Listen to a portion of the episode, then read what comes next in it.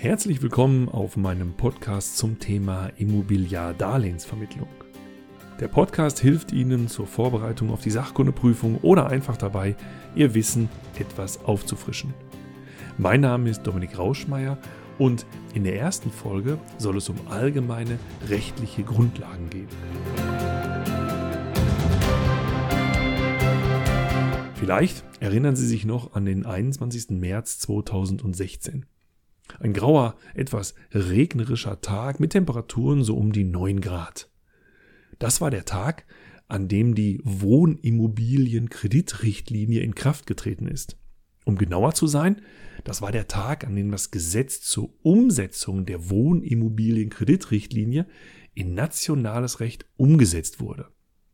Diese Wohnimmobilienkreditrichtlinie ist ja gar keine deutsche Idee sondern das ist eine Idee des europäischen Gesetzgebers. Und wenn der europäische Gesetzgeber solche Richtlinien erlässt, dann gelten die nicht unmittelbar, sondern sie müssen in nationales Recht umgesetzt werden.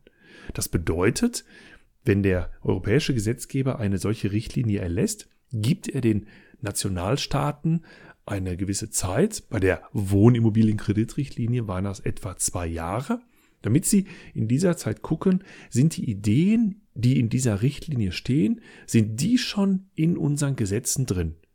Wenn das noch nicht der Fall ist, dann sind die nationalen Gesetzgeber gehalten, diese Ideen in ihre Gesetze einfließen zu lassen. Das heißt, die Gesetze entsprechend zu ändern. In Deutschland ist zum Beispiel deswegen das BGB geändert worden oder die Gewerbeordnung. Da sind auch neue Paragraphen mit reingekommen. Und so wird eine solche Richtlinie dann wirksam. Das heißt, wenn wir heute über die Wohnimmobilienkreditrichtlinie sprechen, dann sprechen wir im Grunde genommen nicht mehr über das, was der europäische Gesetzgeber mal für eine Idee hatte, sondern nur noch um das, was in deutschem Recht steht. Das ist übrigens bei den Verordnungen des europäischen Gesetzgebers anders. Die gelten unmittelbar. Das heißt, sie müssen im Grunde genommen nur noch übersetzt werden.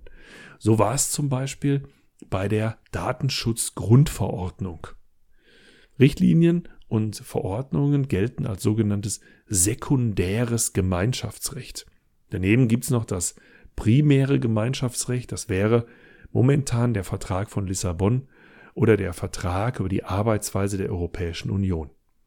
Ja, und nicht nur der europäische Gesetzgeber kann natürlich gesetzliche Regelungen erlassen, das können wir hier in Deutschland ja auch. Und wir haben ja eine Menge von Gesetzen. Das BGB und das HGB, das Straßenverkehrsrecht, das Einkommensteuerrecht und so weiter und so fort.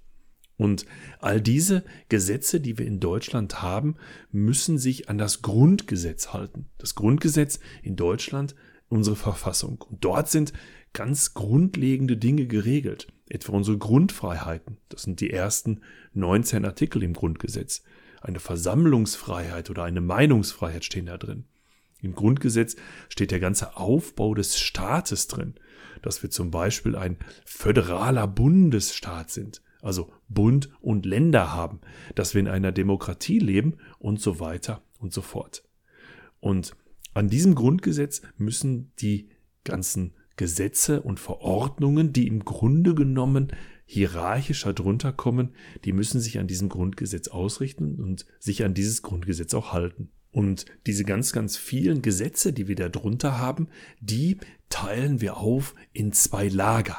Links von ihnen ist das Lager, da sind die ganzen Gesetze des sogenannten öffentlichen Rechts drin. Da ist zum Beispiel das ganze Sozialrecht drin oder das Steuerrecht oder das Verwaltungsrecht. Das öffentliche Recht regelt die Beziehung des Einzelnen, also der einzelnen Person gegenüber dem Staat. Ein Ober-Unterordnungsverhältnis. Im Grunde genommen schreibt uns der Staat, also die Bundesrepublik Deutschland, etwas vor und wir müssen uns daran halten. Ja, so müssen Sie zum Beispiel vor einer roten Ampel stehen bleiben oder jährlich Ihre Steuererklärung abgeben, wenn das Gesetz das entsprechend vorschreibt. Das ist auf der linken Seite. Auf der rechten Seite haben wir das Lager des Privatrechts oder des Zivilrechts. Das regelt die Beziehung von rechtlich gleichgestellten Personen. Das heißt, wir haben kein Ober-Unterordnungsverhältnis wie im öffentlichen Recht, sondern ein Gleichstellungsverhältnis. Und diese Beziehungen dieser rechtlich gleichgestellten Personen, die werden in der Regel durch Verträge geregelt. Über Verträge werden wir noch ein bisschen sprechen. Typische Gesetze des Privatrechts sind das bürgerliche Gesetzbuch, das Arbeitsrecht oder zum Beispiel das Handels- und Gesellschaftsrecht. Die Unterscheidung in öffentliches Recht und privates Recht ist auch nicht ganz grundlos. Im Privatrecht zum Beispiel muss derjenige, der eine für sich günstige Tatsache behauptet, der muss das auch beweisen. Wenn Sie zum Beispiel eine Mietwohnung kündigen oder einen Handyvertrag oder einen Vertrag aus dem Fitnessstudio, dann müssen Sie beweisen, dass die Kündigung beim Empfänger angekommen ist. Wir reden da von einem sogenannten Zugang. Im öffentlichen Recht kann das anders sein. Der Steuerbescheid zum Beispiel, der gilt automatisch als zugegangen nach einer gewissen Zeit, nachdem er beim Finanzamt abgeschickt wurde. Und da sehen Sie, gibt es tatsächlich schon eine Unterscheidung. Ja, jetzt kennen wir die Richtlinie, aufgrund derer die deutschen Gesetze verändert wurden, also das BGB und die Gewerbeordnung. Es steht natürlich noch die Frage im Raum, wer von diesen Gesetzen, also dem, den geänderten Regelungen im BGB und in der Gewerbeordnung betroffen ist. Da muss man sagen, vom Grundsatz her erstmal Banken und natürlich diejenigen, die als freie Vermittler Immobiliardarlehen vermitteln, also bei den Baufinanzierungen helfen. Juristisch gesehen nennt man diese Personen übrigens Rechtssubjekte. Und bei den Rechtssubjekten gibt es verschiedene. Da haben wir auf der einen Seite erstmal die natürlichen Personen. Das sind alle Menschen. Egal übrigens, was sie tun. Das heißt, der Beruf, den ein Mensch ausübt, ist völlig egal. Das kann ein Zahnarzt sein oder ein Schornsteinfeger oder ein Dozent. Auf der anderen Seite gibt es die juristischen Personen. Juristische Personen werden nochmal aufgeteilt in die juristischen Personen des öffentlichen Rechts und in die juristischen Personen des Privatrechts. Zu den juristischen Personen des öffentlichen Rechts gehört zum Beispiel die Bundesrepublik Deutschland, die einzelnen Bundesländer und die Städte und die Gemeinden.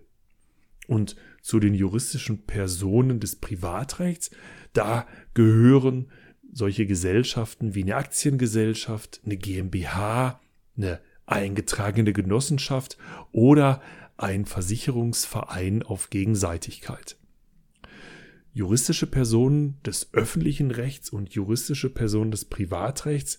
Davon sprechen viele zum Teil auch, wenn sie sich privat unterhalten. Dann nehmen sie zwar nicht diese Begrifflichkeiten juristische Person des öffentlichen Rechts in den Mund, aber die Kurzform. Viele sagen zu ARD und ZDF, das sind die öffentlich-rechtlichen. Und zu Sat1 und RTL sagt man dann, das sind die privaten. Da sehen Sie auch wieder den Unterschied. ARD und ZDF sind Anstalten des öffentlichen Rechts, also im Grunde genommen auch juristische Personen des öffentlichen Rechts. Während RTL und Sat1 zum Beispiel eher juristische Personen des Privatrechts sind. Es gibt sogar eine Aktiengesellschaft, die heißt Pro7 Sat1 Media AG. Neben den natürlichen und den juristischen Personen gibt es noch weitere Rechtssubjekte. Diese Gesellschaften bezeichnet man als Personengesellschaften. Da fallen zum Beispiel die Gesellschaften des bürgerlichen Rechts drunter. Da fällt die OHG, die offene Handelsgesellschaft drunter, genauso wie die KG, die Kommanditgesellschaft. Und vielleicht haben Sie das bei Rechtsanwälten schon mal gesehen, die können sogenannte Partnerschaftsgesellschaften gründen. Und egal ob natürliche Person, juristische Person oder Personengesellschaft, wenn diese Rechtssubjekte Immobiliardarlehen vermitteln wollen oder Immobiliardarlehen herausgeben wollen, gerade im Bereich der Banken, dann kommt die Wohnimmobilienkreditrichtlinie wieder ins Spiel.